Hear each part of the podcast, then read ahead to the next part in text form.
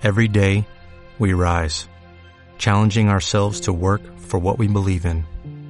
At U.S. Border Patrol, protecting our borders is more than a job, it's a calling. Agents answer the call, working together to keep our country and communities safe. If you're ready for a new mission, join U.S. Border Patrol and go beyond. Learn more at cbp.gov/careers. De baile en casa. De baile en casa. Nuestros especialistas, nuestra música, los mejores contenidos, la información precisa y muchas alegrías. Desde casa. Desde casa. De baile en casa. Todos los días, de 10 a 1 de la tarde, México se queda en casa con Marta de Baile. Solo por W Radio. Porque resulta ser que ya se volvió un rockstar en las redes. Y, y, pasó algo muy chistoso. Justamente la semana pasada, Natalie Rotterman, la editora en jefe de la revista MOA, decía, oye, tienes que, tienes que conocer al embajador de Estados Unidos en México, porque es un crack en redes sociales. No sabes el éxito que tiene en Twitter. De hecho, eh, empezó la cuenta con 28 mil seguidores y ahora tiene más de 200 mil. Y es un rockstar porque es muy simpático, eh, tiene un gran sentido del humor, conecta muy bien con la gente aquí en México, contesta muy bien eh, eh, sus tweets y es, eh, es muy cercano y hay mucha interacción entre él y todos sus seguidores en redes sociales. Me impresionó mucho que ayer que posteamos tanto en Instagram como en Twitter que íbamos a tener al embajador de Estados Unidos en México y que con el hashtag, y esto es información para todos, a Landau, así se escribe Landau, este, que le, le mandaran todas las preguntas que pudieran eh, pueda hacérselas eh, eh, el día de hoy en el programa. Y la cantidad de preguntas es verdaderamente impresionante y podemos ir desde el tema de las preocupaciones de ustedes de sus viajes, sus visas, hasta la migración, hasta el Tratado de Libre Comercio. Lo que quieran saber hoy, porque Christopher Landau, embajador de Estados Unidos en México, is in the house. Hoy, Christopher Landau, embajador de Estados Unidos en México, platicará con Marta de Baile en vivo. Si tienes dudas, preguntas, miedo e incertidumbre, únete a la plática con el hashtag Pregúntale a Landau. Solo por W Radio. Pregúntale a Landau. Lo más cool de todo, cuentavientes, es que esta entrevista, no lo van a creer, no va a tener que ser en inglés. Porque Christopher Landau es como con acento en la A. Es perfectamente bilingüe. ¿Cómo estás, Chris? ¿Qué tal, Marta? Pero ahora estoy un poco preocupado si el que destruye las relaciones soy yo. Así que yo creo que No. el programa es mucho más interesante. Yo que Claro. la, la culpa de mi esposa y me estás ahora estoy pensando realmente no, pero, culpa. oye, no, pero cero te preocupes porque el hecho de que tú está, esté a distancia, eso genera que tú y ella vivan una luna de miel eterna. Es la verdad, sí. No tenemos que quejarnos de la temperatura en nuestra recámara y Exacto, Sí, de me sí, jalaste las sábanas, de no Exacto. puede ser que hiciste aquello. es muy bonito. Oye, Chris, cuéntale a todos, para empezar, ¿por qué hablas tan bien español? Bueno, Marta, en primer lugar, déjame agradecerte por invitarme a tu show y realmente es un gran gusto ah, conocerte y ah, ver tu entusiasmo que realmente es muy infeccioso, así, muy, mucho más contagioso que este virus. ¿eh? Ah, así que bueno, yo estoy muy contento de, de- de estar aquí. Yo aprendí el español porque mi papá también fue diplomático, así que yo nací en Madrid. Ah, él en esa época trabajaba en nuestra embajada allá. Después volvimos a Estados Unidos unos años. Yo comencé la escuela en Washington, pero cuando tenía ocho años nos mudamos a Asunción del Paraguay y ahí vivimos cinco años. Yo estudié en, un colegio, en el Colegio Americano de Asunción, un programa de, de educación bilingüe y realmente la mitad de mis clases ah, estaban en español. Así que aprendí de la, la historia paraguaya, la geografía paraguaya, obviamente el idioma, la gramática. Se me han olvidado muchísimas de las reglas de, la gramática, pero realmente, bueno, también tú eres totalmente bilingüe y, sabes, cuando se aprende otro idioma a, una edad muy joven, nunca lo olvidas. Es como ah, una bicicleta, ¿verdad? Es algo, es realmente un, gran regalo que me dieron mis padres y toda la vida lo, he mantenido, aunque mis padres después de Paraguay se fueron a vivir a Chile y Venezuela. Mi padre estuvo de embajador en esos países y yo volví a Estados Unidos para, para mi educación ya en esa, en esa época, pero siempre volviendo para las vacaciones y así que siempre he mantenido mis amistades con mis amigos sudamericanos y ahora realmente estoy tratando de mexicanizar un poco mi español. Cuando lo aprendí en Paraguay, ahí se usa el voz como en Argentina. Ah, después, en Chile ya no. Cada país tiene sus peculiaridades y sus idiosincrasias lingüísticas y todavía estoy tratando de aprender algunos ah, de los mexicanos, pero y, me va bien, creo. Ya, ya, llevo nueve meses aquí y creo que ya, escucho que tengo un acento un poco menos venezolano. Es, el último país en hispano parlante a donde vivimos, así que ah, parece que ya ya voy perdiendo ese acento y ojalá ah, adoptando un acento más mexicano. Oye, pero es una increíble, la verdad, una increíble ventaja competitiva. Siempre hablamos de que el inglés es el idioma universal y lo importante que es eh, a nivel eh, cultural, pero, sobre todo profesional para cualquier profesionista eh, ser fluido en inglés. Pero es increíble porque pocas veces se ve a alguien americano de Estados Unidos que es fluido en español sin el ¿cómo estás? Qué gusto verte. Y la verdad es que es muy refrescante que tengamos un embajador en México que hable también español y sobre todo, Chris, que ames tanto México, porque estos nueve meses que llevas acá, el otro día que estabas comiendo unas enchiladas, un pozole, mole o qué, eres gran amante también de la gastronomía mexicana y has tenido una inmersión express en nuestra cultura. Sí, bueno, yo ya ni siquiera me atrevo a pesar, porque realmente, sobre todo en esta pandemia, cuando estoy todo el día en casa, muy, muy cerca del refrigerador y muy lejos del gimnasio. Así que realmente ah, eh, es una de las mini tragedias de mi vida. Yo sé que hay muchas tragedias a nivel nacional e internacional muy grandes, pero ah, yo, la, comida aquí en México, se come tan bien en México y realmente ustedes en México están muy, muy mimados, déjenme decirles, por las frutas y verduras frescas que tienen aquí con tanto sabor. Uno de mis lugares favoritos de la Ciudad de México es, de hecho, el mercado de Jamaica. Y nos vamos ahí. Claro. Y yo con todos mis guardaespaldas y todo el equipo y, y a, mi esposa también le encanta, porque ahí se encuentran las flores más magníficas. Y en Estados Unidos las flores son tan caras. Aquí son de precio muy razonable y, realmente las frutas, las toronjas, los mangos, bueno, todo tiene su época, pero realmente para nosotros es una de las, ah, de, las mejores experiencias estar en ese mercado. Y estoy triste, no he ido ya ah, durante estos últimos meses, pero eh, yo creo que cuando se acabe la contingencia, mi primer viaje ah, será al mercado de Jamaica. Es lo máximo, el mercado de Jamaica. Oye, algo, algo eh, interesante para que todos sepan, eh, eres casado, eh, tienes dos hijos, una niña y un niño, llevas nueve meses aquí ante la embajada, pero me, encantaría que supieran todos que sin duda alguna yo creo que el embajador de Estados Unidos en México es eh, probablemente uno de los embajadores más importantes por la relevancia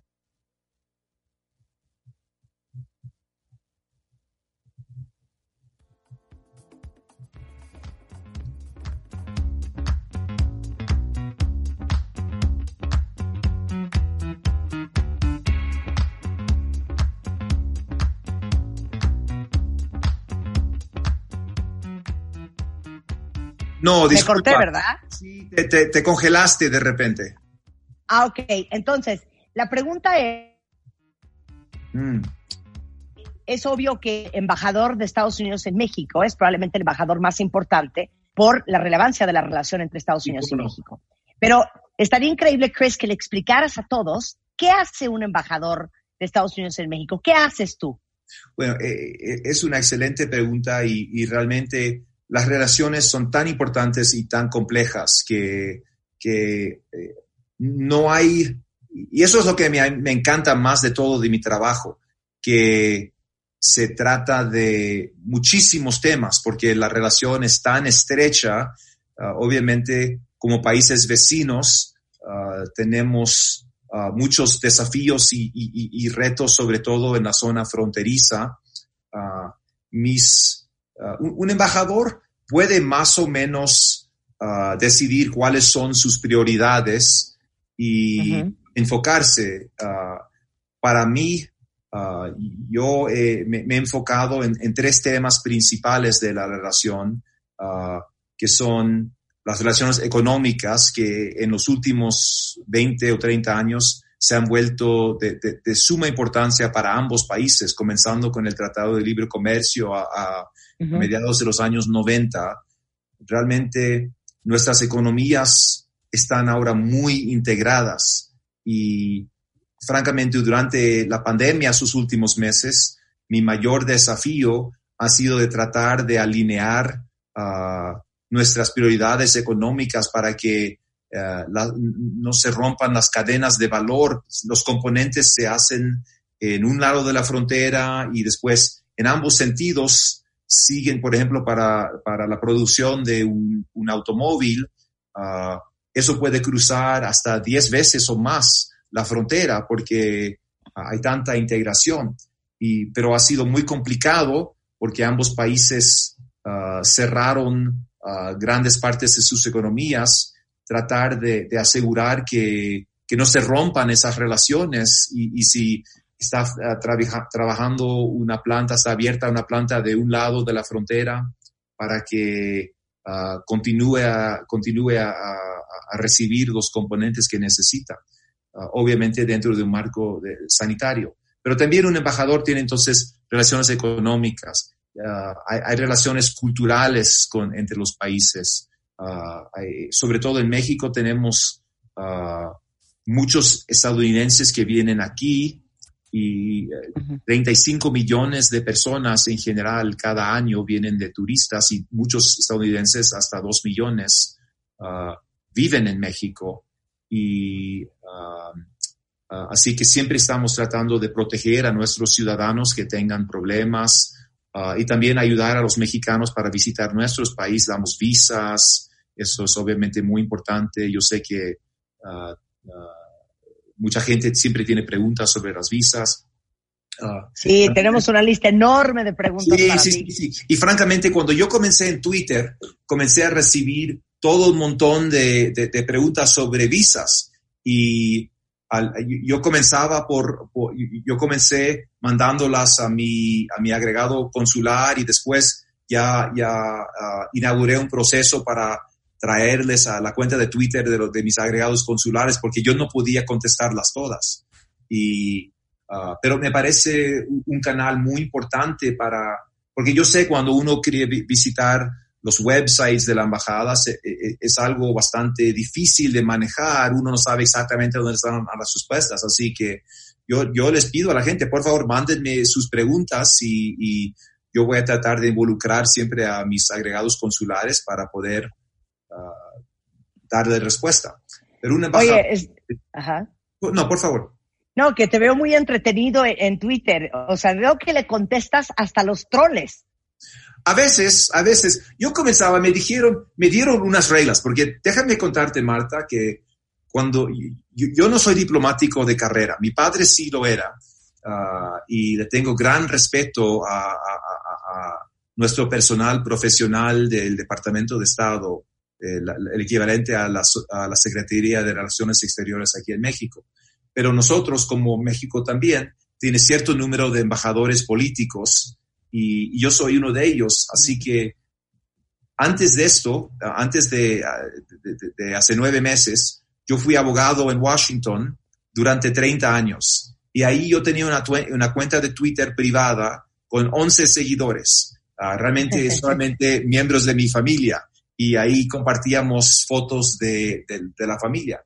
cuando llegué a México, el, primer fin de semana, subí unas fotos de una visita con mi familia a Xochimilco y recibí ahí creo que más de 12 mil likes ah, para esas fotos. Y realmente en, ese momento me di cuenta del gran potencial y el gran poder de las redes sociales como nuevo, nueva herramienta de diplomacia para que la gente, la gente entienda un poco cómo usa un embajador, porque soy una persona de carne y hueso como todos y, ah, realmente yo estoy tratando ah, por mi presencia en redes sociales de abrir una ventanilla para que la gente pueda ver un poco lo que hace un embajador, que si, si me siguen en Twitter y si no me siguen lo deberían de hacer, uh, eh, para ver un poco las actividades de un embajador, que realmente son económicos, políticos, culturales y, bueno, gastronómicos, un poco de todo. Y realmente uno puede hacer conexiones directas con la gente, que me parece que eso es la esencia de la diplomacia, realmente uh, comunicar y, ser muy abierto. Y, por ejemplo, mi padre en los años 70 y 80, yo, yo no puedo imaginar uh, cuando él fue embajador que él uh, pudo haber uh, estado en Twitter, ¿verdad?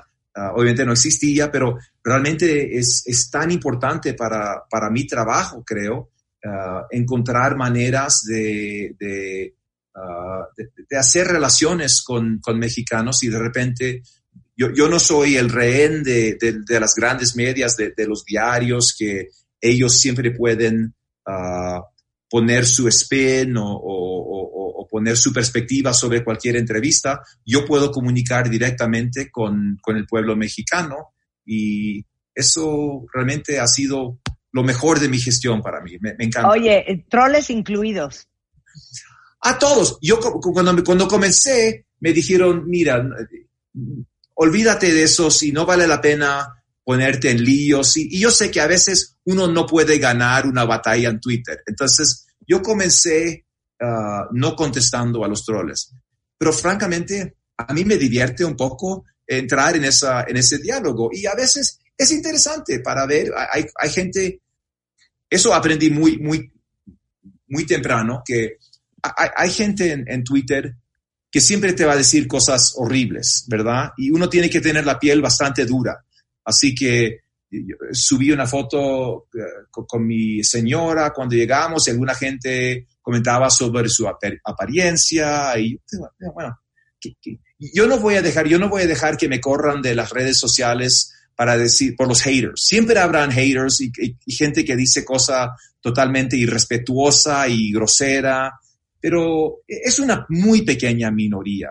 Y, eh, en fin, uh, me, me, parece que para mí ha sido un gran placer poder platicar directamente con la gente y francamente ver cuáles son sus preocupaciones, las cosas que les interesan. Claro. Y justamente por eso te invitamos el día de hoy, Chris, porque estuvimos debatiendo mucho cuentavientes. Eh, si íbamos a tener al embajador de Estados Unidos en México, había tantas cosas que queríamos saber eh, y seguramente la gran mayoría son cuestiones que tienen que ver con a lo mejor sus estudios, con su trabajo, con, con, sus viajes, cosas que les preocupan a todos los emprendedores y empresarios que puedan estar escuchando el programa, que eh, importan, que exportan a Estados Unidos. Eh, esta situación de pandemia que estamos viviendo ahorita es muy sui generis y tiene además sus grandes complejidades. Y todo eso vamos a tratar de resolver con Christopher, Christopher Landau ahorita, regresando del corte comercial. Entonces, si tienen preguntas, eh, independientemente de que, por supuesto, los invitamos eh, todos a que sigan al embajador en redes sociales para que estén más cerca de él. Si tienen preguntas, usen el hashtag pregúntale a Landau. Y ahorita regresando del corte vamos a empezar a bombardearte con preguntas, Chris, de todas las dudas que tienen los cuentavientes para el embajador de Estados Unidos en México, solo en W Radio. W Radio 96.9 al aire. Baile en casa. Estamos donde estés. Más música, mejores especialistas, más invitados. Marta de baile, desde casa a tu casa. Marta de baile desde casa a tu casa Hacemos una pausa. Hoy, Christopher Landó, embajador de Estados Unidos en México, platicará con Marta de Baile en vivo. Si tienes dudas, preguntas, miedo e incertidumbre, únete a la plática con el hashtag Pregúntale a Landó. Solo por W Radio. Pregúntale a Landó.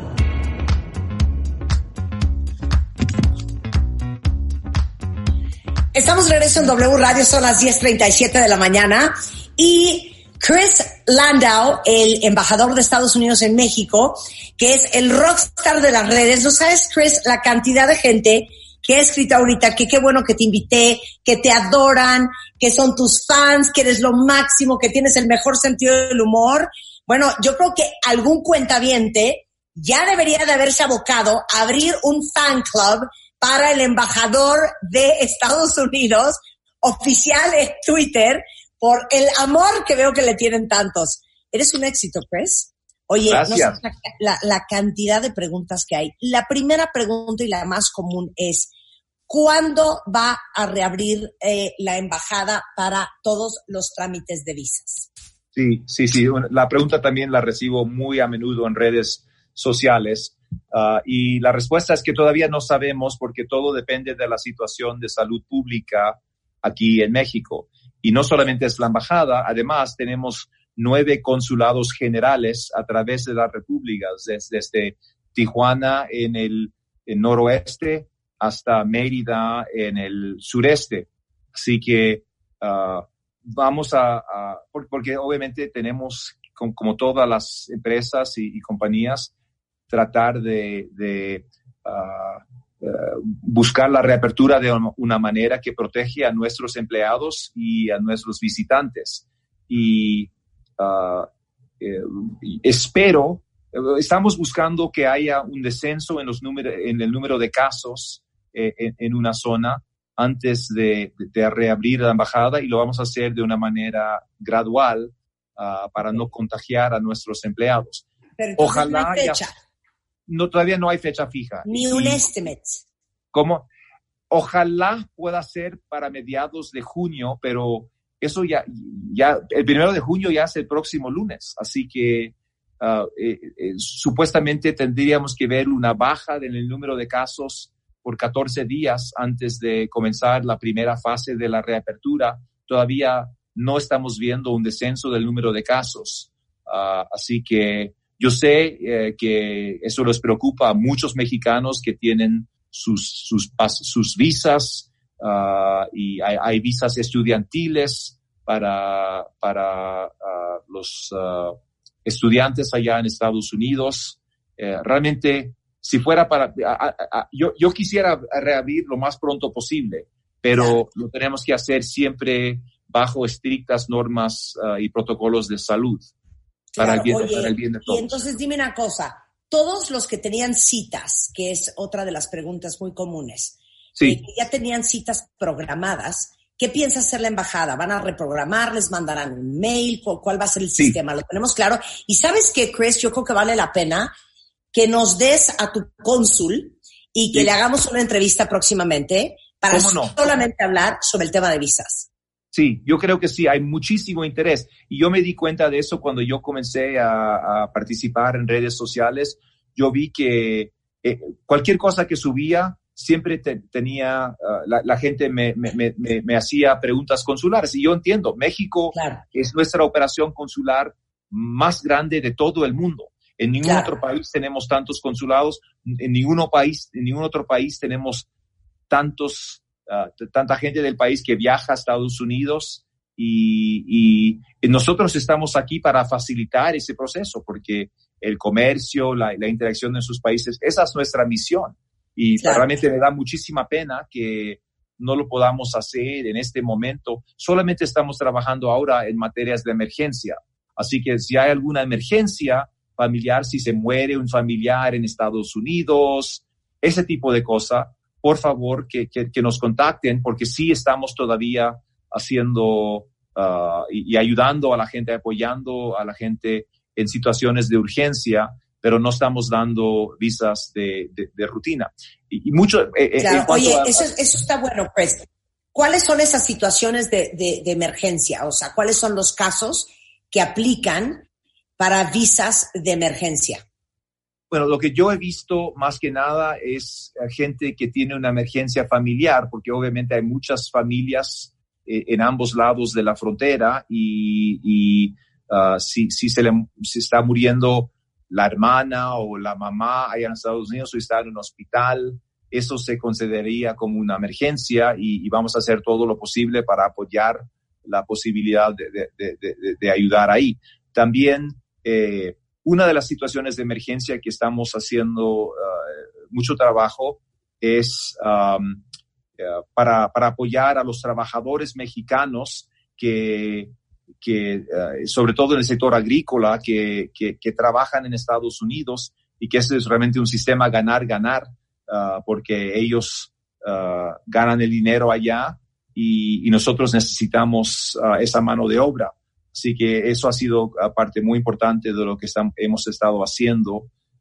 pero realmente puede haber un sinfín de, de, posibilidades. Eh, tenemos uh, relaciones tan estrechas y hay tantos mexicanos que, que, van allá y como tantos estadounidenses que vienen aquí, que uh, esas son las situaciones más comunes, pero si, si cualquiera de, tus oyentes de, de hoy día uh, les parece que tienen realmente una emergencia, que nos contacten y, y por lo menos pueden hablar si, si nosotros lo consideramos también una situación de emergencia. Estamos aquí para tratar de ayudar a la gente y no, poner ah, cosas burocráticas, ¿verdad? Claro. Eh, oye, y nuevamente regresando a la primera pregunta, todos los que tenían citas para ver su visa ah, y que evidentemente esas citas fueron canceladas, ¿cómo se va a reanudar todo eso? Bueno, uh, va, a haber ciertas, como dije, lo vamos a abrir de, de, manera bastante gradual porque no podemos traer todo el personal de manera inmediata porque vamos a tener que, observar medidas de sana distancia en nuestras oficinas. Lo que pensamos hacer en primer lugar es ah, reactivar las citas y, reanudar. Estamos en contacto con la gente que tenía citas y, vamos a reprogramar las citas, pero sobre todo para la gente que quiere la reanudación de visa, que eso se, se puede hacer más bien de una manera electrónica. Para la gente que tiene que venir en persona a una de, nuestros, nuestras oficinas, eso va a ser un poco más complicado porque ya eso eh, necesita que una persona vaya y todavía estamos muy al pendiente de tratar de, minimizar ah, los viajes y, el, eh, eh, el, intercambio directo entre personas porque el virus Ah, todavía parece, eh, es una amenaza a todos. Así que ah, ojalá pues, estas citas sí se puedan ya reanudar ah, pronto, pero como te imaginarás, si no la hemos dado en, en, dos o tres meses ya, va, a haber una fila. Eso, eso no, no, lo vamos a poder resolver de un día para el otro. Estamos haciendo lo, mejor que podemos, pero y, yo les pido de antemano disculpa por la molestia, pero esta situación en la que nos encontramos. Claro. Oye, eh, mucha gente pregunta, eh, ¿abiertas y qué tan abiertas las fronteras entre México y Estados Unidos? ¿Y cuál sería tu sugerencia para todos aquellos que tienen planeados viajes en el verano? Por ejemplo, hay muchos que iban a Disney, tanto en Los Ángeles como en Orlando. Ah, hay muchos que tenían planes para visitar a familiares en Estados Unidos. Em, eh, muchos viajes que son por placer y por gusto. Algunos viajes que son de necesidad. Por ejemplo, aquí eh, me dice un estudiante que eh, tiene un, un, examen que hacer en Estados Unidos y que, y que quiere saber tu sugerencia y la sugerencia para todos los que por una razón u otra quieren o necesitan ir a Estados Unidos en estos siguientes meses y semanas.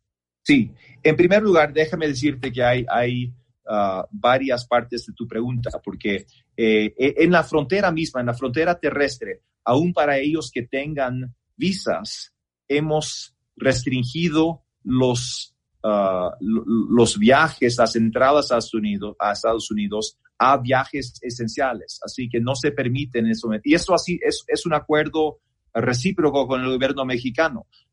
tampoco se permiten los viajes no esenciales de estadounidenses a México. Por lo menos es el acuerdo. Mucha gente me dice, bueno, nosotros vemos a muchos americanos aquí comprando en el Walmart, en la frontera, y, no entendemos por qué pasa eso. Claro, y, dime, y defíneme qué es esencial, qué es un viaje esencial. Y, lo, esencial, la base de lo esencial es viajes de ah, comercio, trabajo, por ejemplo, los conductores de camiones, eh, queremos que siga el comercio para el bien de ambos pueblos, los que tienen trabajo, si, si tú eres mexicano y trabajas eh, en una empresa en Estados Unidos, puedes, bueno, si, si, está abierta la empresa, puedes cruzar. Eso es una razón, se considera esencial. Lo que no se considera esencial son viajes de ocio, de, de compras, visitas a familia de tipo de rutina, pero aquí estamos hablando, Marta, déjame destacar, solamente de visitas por la frontera terrestre. Eh, eh, estas, estas, eh, todo esto de viajes esenciales no tiene ninguna aplicación a los viajes aéreos. Así que eso es súper importante. es súper importante. Y mucha, gente no lo este entiende. Es para el cruce terrestre. Es solamente para el cruce terrestre. Así que ah, para los viajes aéreos no hay una restricción semejante. Así que si, si quieres ir a visitar a familia en Estados Unidos y tomar un avión de, ah, de Guadalajara a Chicago, uh, si encuentras vuelo y tienes visa, no se te va a parar.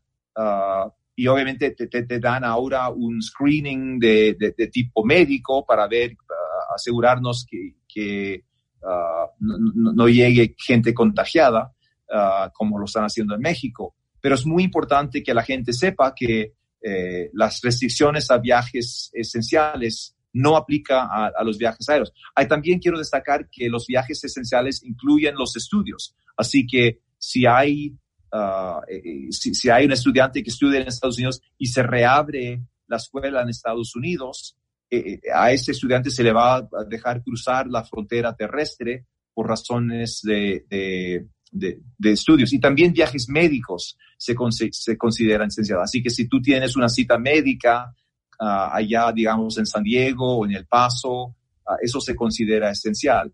Y obviamente, mira, eh, eh, es algo bastante complicado porque no tenemos todo una lista definitiva de, de, propósitos que se consideran esenciales. Más o menos estamos dando uh, términos generales y al fin y al cabo los agentes en la frontera misma, ahí estamos hablando de la frontera terrestre, tienen cierta medida de discreción para, para decidir si un cierto viaje es esencial o no. Y, Pero en términos generales, si es comercio, trabajo, estudios, viaje médico, eso se considera esencial. Si es para ir, si, quieres ir al Walmart de estado, eh, si vives en Juárez y quieres ir al Walmart del paso de compras, eso no se va a considerar esencial. Esencial, esencial. A menos de que quieras tomar un avión para hacer eso. Oye. Ahí sí, ahí sí. M, M. Soto dice, oye, eh, señor embajador, ¿qué pasará con los que vamos a estudiar en Estados Unidos? ¿Va a ser más caro? ¿Habrá menos becas? ¿Habrá menos préstamos? Para ver si ya se resigna o no. Disculpe, no, no entendí, entendí la primera parte de la pregunta. Creo que... Ah, eh, que pregunta aquí M. Soto, eh, que eh, si, si tienes claro qué va a pasar con los estudiantes, si va a ser más caro, si habrá menos becas, si habrá menos préstamos, para ver si ya mejor se resigna o no. Es muy complicada la situación de los estudiantes. Ah, yo, por ejemplo, tengo ah, dos hijos, como dijiste al, principio. Ah, ellos ambos van a volver a Estados Unidos a estudiar, pero no sabemos aún si los colegios y las universidades van a estar abiertas ya comenzando en, agosto, septiembre. Así que yo, yo, yo todavía estamos muy al pendiente de eso, y, pero si, si, si, quieres, si tienes planes para estudiar en Estados Unidos, te aconsejo estar en contacto continuo con la institución de educación para ver cuáles son sus planes. Yo dudo que vayan a, a, cortar las becas y, y, yo diría, no, no, no te resignas aún que, que, que, no, que no va a pasar, pero sí que la cosa está complicada ahora. Pero realmente es una cuestión de día a día de, de, de, cuáles uh, colegios y universidades van a abrir en agosto o septiembre. Claro. Eh, eh, Maribel Hernández eh, pregunta, entonces, ya que sí hay muchas líneas comerciales que siguen viajando de México a Estados Unidos, pueden viajar sin problema como turista a visitar una familia. Lo que acaba de decir el, embajador es que eh, siempre y cuando sea vía aérea, no tendría que ser un viaje, eh, digamos que esencial. Puedes ir a ver a tu marido, puedes ir a disfrutar tu casa, puedes ir a lo que quieras de shopping, eh, siempre y cuando sea por avión. Las restricciones son eh, por eh, la entrada a Estados Unidos vía terrestre. Um, algo más que preguntan aquí mucho, Christopher. Em, ¿Qué podemos hacer todos los que están en México con pasaporte americano que ya van a cumplir más de seis meses en el país? ¿Eso se va a extender? Cuando dices, son ciudadanos estadounidenses o... Exacto, que entraron, entraron, a lo mejor como turistas y que ah, ya, ya, ya, acá y ya pasaron seis meses. Sí, sí, sí, sí. Bueno, eso es realmente un problema que, que, podrán tener con la INAMI y por, porque para, para aquí en México son seis meses de entrada para los estadounidenses con, con visa de turista en México. Y uh, yo, yo hablé sobre este tema. Eh, si me siguen en Twitter, yo cada semana subo un tweet para contestar las preguntas más comunes de los ciudadanos estadounidenses en México. Y este fue el último tweet, lo subí hace algunos días y realmente lo que dije es que deberían de ponerse en contacto con la INAMI y es posible que tengan que, eh, que pagar una multa por exceder los seis meses que se les permite eh, quedar en México.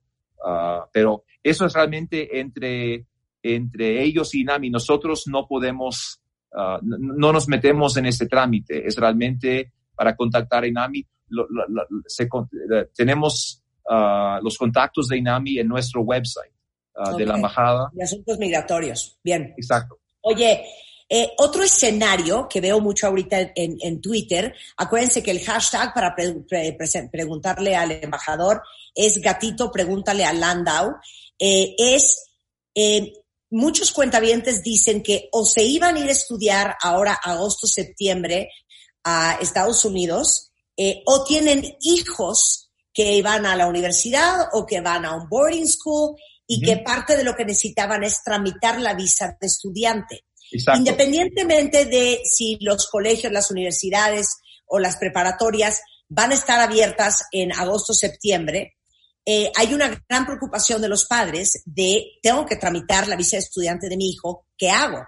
Si la embajada está cerrada y si esto es un, digamos, time sensitive thing. Sí, sí, sí. Bueno, si, si, si, si, las, si los colegios y las universidades no abren, entonces no habrá necesidad de visa porque no habrá necesidad de, viajar a Estados Unidos porque no habrá reapertura. Pero si, si, abre, y, yo creo que van a abrir algunos, otros no, y, pero todavía no hay muchas decisiones. Nosotros necesitamos la autorización del Departamento de Estado, de, nuestra Oficina de Asuntos Consulares, para comenzar a, dar estas visas de estudiantes. Yo le pregunté a mi ministro consejero para asuntos consulares ah, hace algunos días, ah, eh, por ejemplo, si, una escuela decide a mediados de julio a, abrir y, y, ah, nos permiten desde Washington reabrir nuestros servicios de visas de estudiantes, ¿cuánto tiempo tomaríamos para poder procesar esas visas? Ah, y, realmente si eso sería posible de una manera logística. Él me dijo, desde que, si, si, tenemos esa autorización ya para el primero de agosto, él cree que lo podemos hacer en más o menos una semana o dos semanas. Así que ya para aquellos que comiencen a, a, mediados de agosto. Es algo que nosotros estamos muy conscientes de, de la necesidad de, de, de, tramitar esto de manera muy rápida y vamos a hacer todo lo que sea posible uh, para para apoyar a, esas personas que se encuentran en esa situación. Ah, y, yo les, les aseguro de, mi parte, eso será una de mis máximas prioridades para apoyar porque hemos estado todos con, con tanta incertidumbre sobre estos temas que todo lo que podemos hacer nosotros como misión aquí en México lo vamos a expeditar y, hacer de la manera más rápida.